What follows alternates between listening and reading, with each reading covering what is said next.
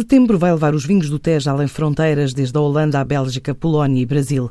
A CVR Tejo está a lançar o projeto Wine Route 118, a estrada de acesso a 14 dos maiores produtores da região, com uma oferta variada, desde provas ao enoturismo.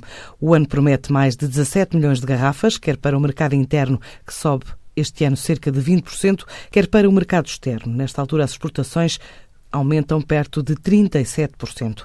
Dados revelados por Luís de Castro, presidente da Comissão Vitivinícola Regional do Tejo, na primeira ação no terreno realizada esta semana na Companhia das Lesírias. Nós, desde há dois anos, começámos a promover mais a casta Fernão Pires, que, no fundo, é responsável por cerca de 60% do encepamento dos, de, das castas brancas e 30% do geral das castas todas da região. Portanto, é uma casta muito importante para a região, que nasceu daqui e que foi para outras regiões e que agora as outras regiões, de alguma forma, se apropriaram também, e bem, não há fronteiras, não é? Mas, de facto, se nasceu daqui, porque é que a gente não há de promover e, e tratar bem aquilo que é nosso, não é?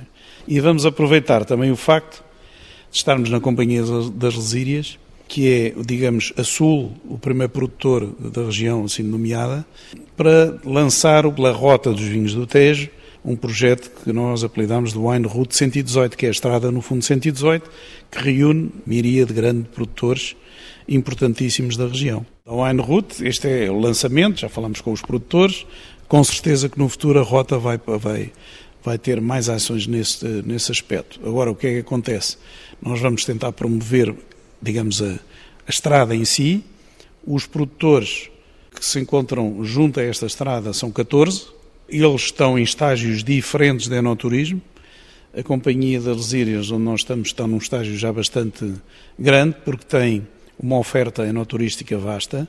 As pessoas aqui podem, podem montar também a cavalo, podem também usufruir e ver o que se passa com a reserva de aves que, que, existem aqui, podem eh, participar na, quando, é, quando é a recolha, digamos, da cortiça, também podem assistir a isso nessa altura, podem participar nas vindimas, eh, podem fazer uma miríade de situações, podem pernoitar, podem ter refeições, têm uma loja, onde nós estamos agora, que é bastante boa e, portanto, mas há outros produtores que não, que só podem oferecer, por exemplo, provas. Há outros que também oferecem refeições. Portanto, ao longo desta wine route existem muitos produtores, cada um com um estágio diferente, mas com o tempo eles vão desenvolver todos cada vez mais esse aspecto enoturismo que é importantíssimo para a divulgação junto do consumidor nacional e estrangeiro da região e do vinho. Estamos no segundo ano da pandemia e nós no primeiro semestre na exportação crescemos quase 37%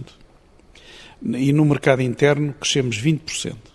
Os principais mercados de exportação é a Suécia, o Brasil, a França, a Polónia e o Reino Unido.